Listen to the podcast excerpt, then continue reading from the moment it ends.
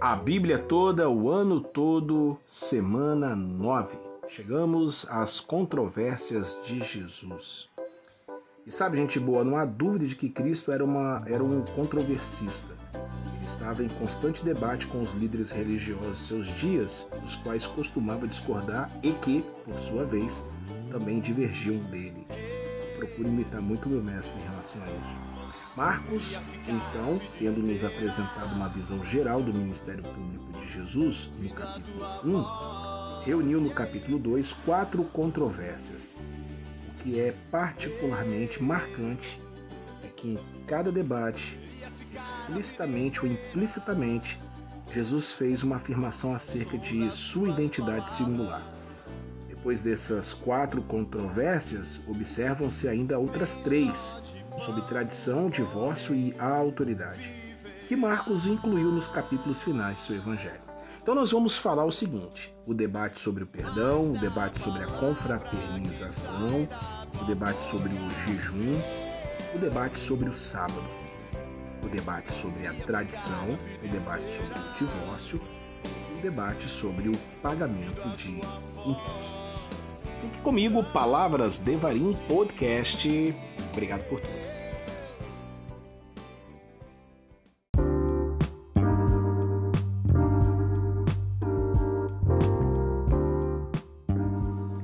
O debate sobre o perdão. O Filho do Homem tem na terra autoridade para perdoar pecados. Marcos 2:10.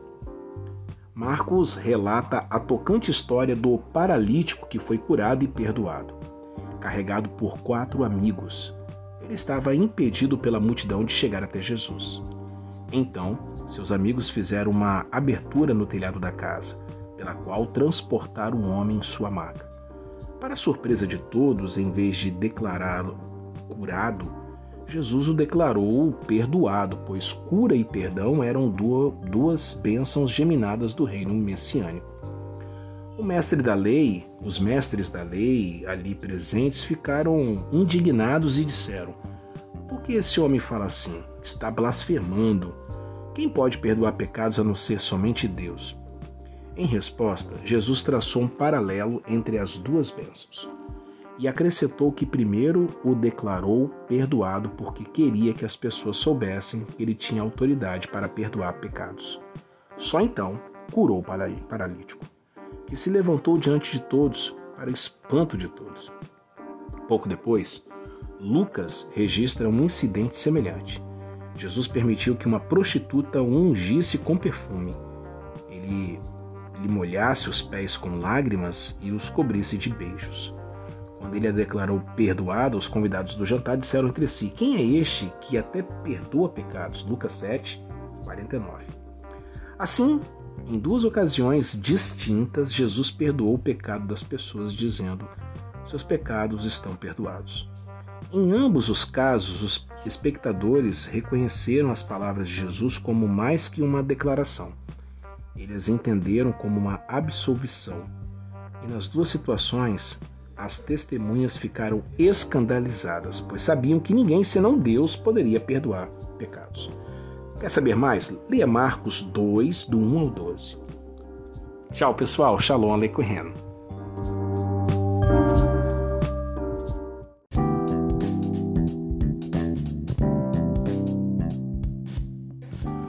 O debate sobre confraternização. Não são os que têm saúde que precisam de médico, mas sim os doentes, e não vim para chamar os justos, mas pecadores. Marcos 2, 17. No relato do segundo debate no livro de Marcos, a expressão publicanos e, pe e pecadores ocorre três vezes. Como nós já vimos, os publicanos eram mal vistos por todos, até mesmo odiados ao, me ao menos pela população judaica local da Galiléia. Primeiro, porque os impostos que recolhiam eram destinados aos cofres de Herodes Antipas. Segundo, porque seu trabalho os colocava em contato próximo com gentios. E, terceiro, porque eles tinham uma prática arrancar o máximo que podiam de suas vítimas. Pecadores, nesse contexto, não eram somente os que desobedeciam à lei e moral de Deus, como todos nós mas aqueles que, por ignorância ou intencionalmente, não viviam de acordo com as tradições dos escribas. Ambos os grupos eram evitados pelo pelas pessoas respeitáveis que não lhe davam hospitalidade nem o recebiam deles por medo de contaminação cerimonial. Jesus, no entanto, deliberada e gratuitamente confraternizava com eles e não tinha temor algum em relação a isso. Ele chamou Levi Mateus, um publicano, para segui-lo e aceitou seu convite para cear em sua casa, juntamente com muitos outros publicanos e pecadores. Quando os mestres da lei fizeram objeções ao gesto de Jesus, ele respondeu citando um provérbio no qual se comparava ao médico cujo ministério não era entre os sãos, mas entre os doentes. De modo que, inevitavelmente, ele seria encontrado entre aqueles que ele necessitasse. Ao dizer que viera para chamar o arrependimento não justos, mas os pecadores, ele não sugeriu que algumas pessoas eram justas e não precisavam de salvação mas que algumas pensavam que era. Ao usar a palavra justo, ele quis dizer hipócrita. Assim como nós vamos ao médico e estivermos doentes e admitimos isso, só, só vão a Cristo aqueles que reconhecem que são pecadores. Nada mantém as pessoas fora do reino de Deus com mais eficácia que o orgulho e a autossuficiência. Leia Marcos 2, 13 ao 17 e que Deus te abençoe. Essa semana estamos falando sobre controvérsia. Fique na paz.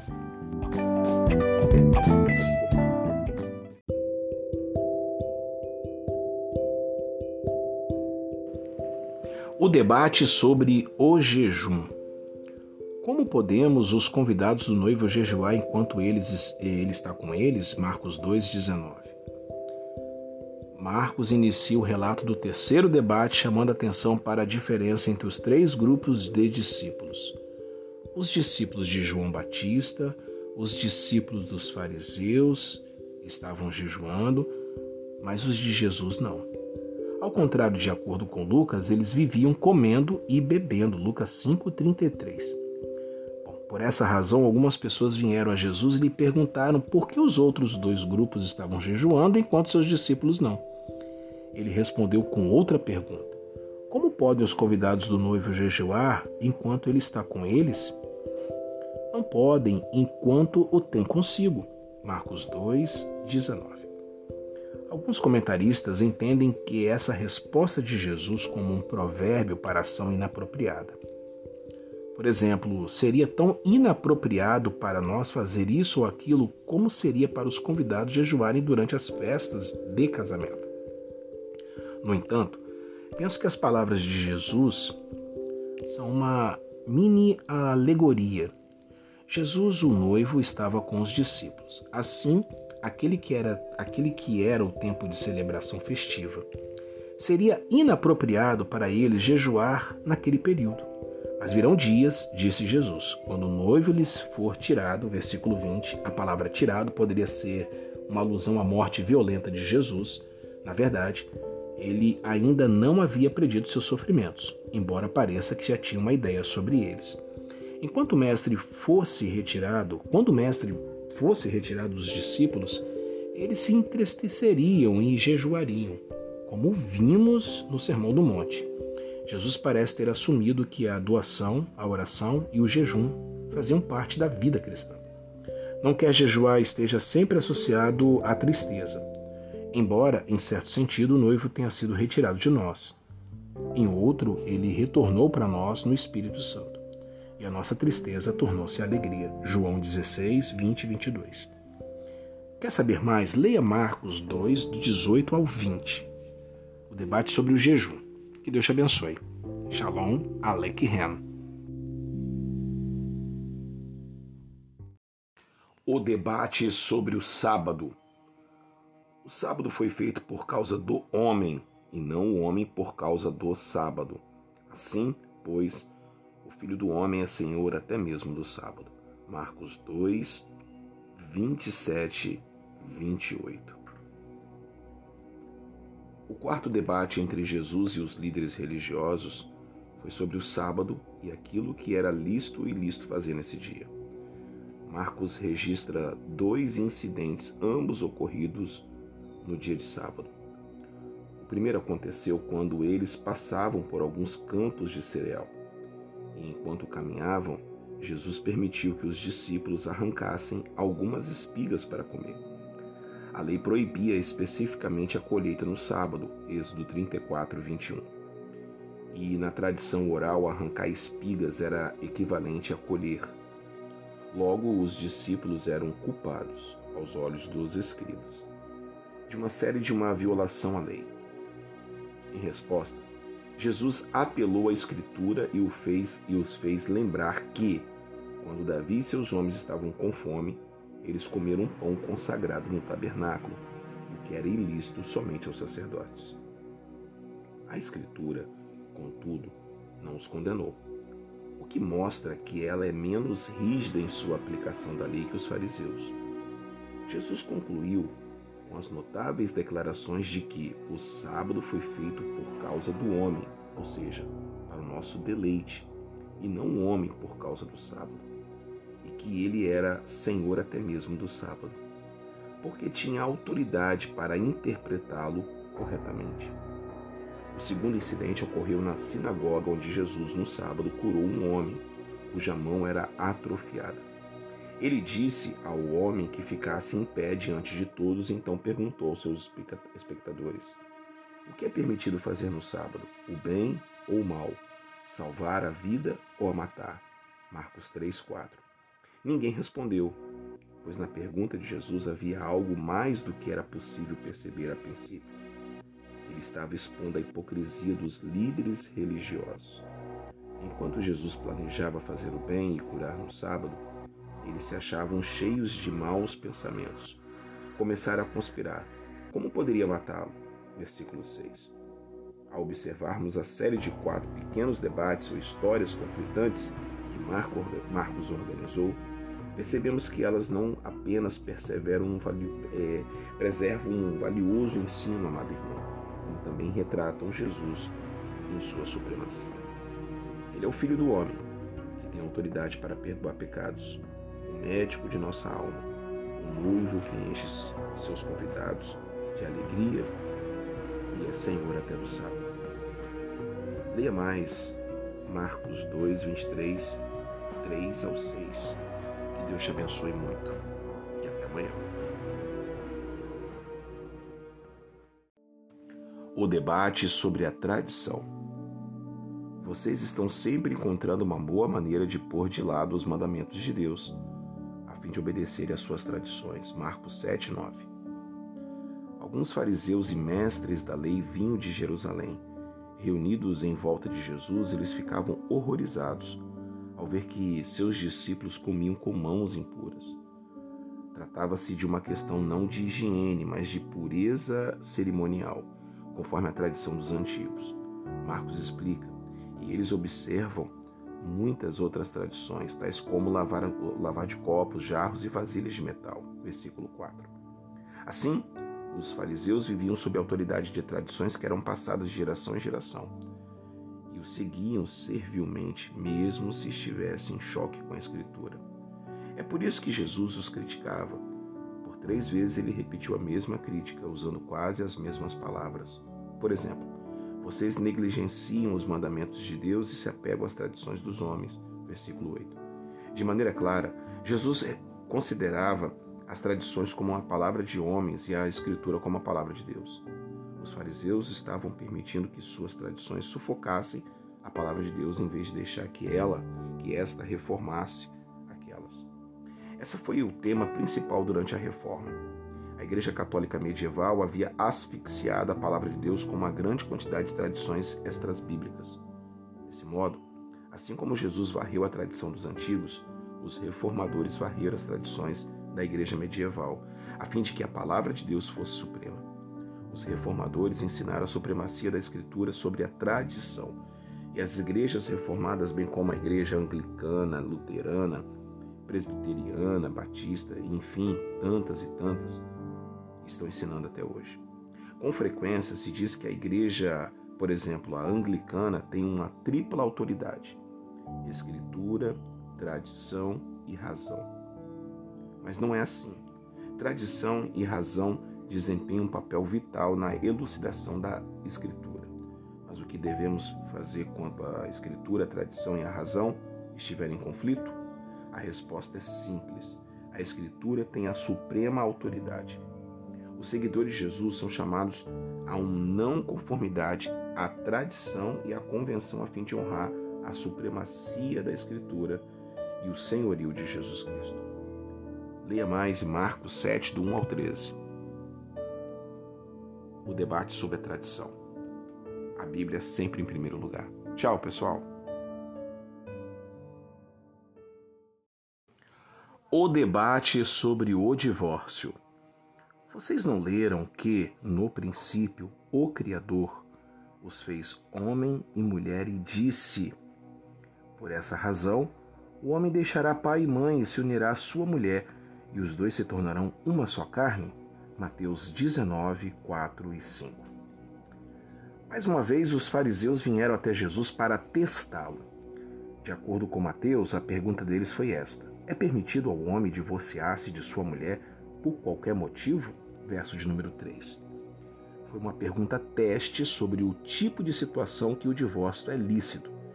E ele soa como uma questão moderna. Mas essa era também uma questão antiga. No primeiro século, meus amigos, eh, os partidos farisaicos rivais, liderados pelo rabino Shammai e pelo rabino Hillel, respectivamente, debatiam essa mesma questão. Por exemplo, o Rabino Shammai era conservador e defendia que o divórcio era permissível somente devido a uma séria ofensa de ordem sexual. Já o Rabino Hillel, por sua vez, era indulgente e argumentava que um homem poderia se divorciar de uma mulher até mesmo pelas ofensas mais triviais, como no caso de uma mulher briguenta ou caso ela fosse uma má cozinheira. Então, os fariseus quiseram envolver Jesus nesse debate farisaico. De que lado ele estava? Jesus não deu aos fariseus uma resposta direta à pergunta deles sobre o divórcio. Antes, falou-lhe sobre o casamento. Citou Gênesis 1 e 2, chamando a atenção para os dois fatos. A sexualidade humana é uma criação divina e o casamento é uma instituição divina. Ele citou dois textos, Gênesis 1, 27 e 2, 24 atribuindo a Deus a autoria de ambos. O mesmo Criador que, no princípio, os fez homem e mulher, Mateus 19,4, também diz: Por essa razão, o homem deixará pai e mãe e, se unirá à sua mulher, e os dois se tornarão uma só carne, verso 5. E acrescentou seu endosso pessoal. Portanto, o que Deus uniu, literalmente jungiu, ninguém separe, verso de número 6. Esse ensino é incontestável o vínculo do matrimônio é mais que um contrato humano, trata-se de um jugo divino. Embora Moisés permitisse o divórcio em caso de ofensa séria, Jesus o chamou de concessão à dureza do coração humano. Não foi assim desde o princípio. Verso 8. Em meu próprio ministério pastoral, eu tenho considerado a prioridade de Jesus uma regra muito útil.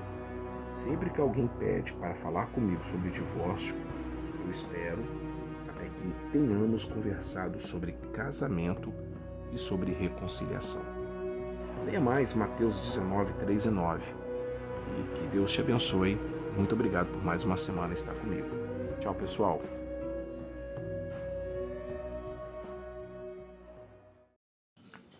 O debate sobre o pagamento de impostos. Olá, gente boa, tudo bem com vocês? Eu sou o pastor Carlos Júnior. Este é o Devarim Podcast. Esse aqui é um bônus, tá? Para que você que está acompanhando aí pelas, pelas plataformas digitais, sobre o Spotify ou a Anchor, por exemplo. O debate sobre pagamento de impostos está em Marcos 12, 17. É o último dessa série. Deem a César o que é de César e a Deus o que é de Deus. O questionamento de se judeus leais deveriam ou não pagar impostos ao imperador era um tema polêmico e acalorado naqueles dias. É, em um extremo estavam os zelotes fanáticos, como Judas, o Galileu, que no ano 6 depois de Cristo liderou uma revolta contra Roma e cujo lema era nenhum tributo aos romanos. Muito mais moderados eram os fariseus que se ofendiam, mas justificavam o pagamento, enquanto os herodianos apoiavam a política de cobrança. Um grupo misto, dividido pelo pagamento, mas unido em oposição a Jesus, veio até ele certo dia com uma pergunta ardilosa: É certo pagar o imposto a César ou não? Versículo 14. Isso colocou-o diante de um dilema. Se ele dissesse não, estaria em perigo iminente de prisão ou algo pior. Se dissesse sim, perderia imediatamente o apoio popular. Jesus pediu um denário, então perguntou se a imagem e inscrição de, é, dele trazia de César, e eles responderam. Na verdade, na, na inscrição em latim dizia Tibério César, filho do divino Augusto, sumo sacerdote. Ao elaborar sua famosa epígrama de que as coisas de César pertencem a César e as coisas de Deus pertencem a Deus, Jesus não estava dizendo que haviam duas esferas independentes, uma de César e outra de Deus pois tudo o que era de César era, em última instância, de Deus. Antes, ele estava dizendo que o povo de Deus devia dar a César, ou literalmente devolver, como se estivesse pagando uma dívida. O reconhecimento que lhe era devido, pois não deveria desfrutar das bênçãos do domínio romano, como paz, justiça, educação e estradas, sem contribuir com algo. No entanto, havia limites àquilo é, que era devido a César. Judeus tementes a Deus certamente não poderiam tomar parte no culto ou ao imperador. A deificação do Estado não terminou com, a, com o Império Romano. Ainda hoje, há regimes totalitários de esquerda e de direita que exigem uma fidelidade à crítica que os cristãos não podem oferecer. Eles não são, eles ainda são presos, torturados, mantidos em campos de trabalho, forçados e mortos por não abrir mão de sua lealdade a Deus. Os cristãos são cidadãos leais que dão a César o que é de César, mas reservam sua adoração a Deus, somente dando a Deus o que é de Deus. Leia Marcos 12, 13 e 17 e terminamos as controvérsias de Jesus. Tchau, pessoal. Até a semana que vem com a semana final. Grande beijo, fique na paz. Tchau, tchau.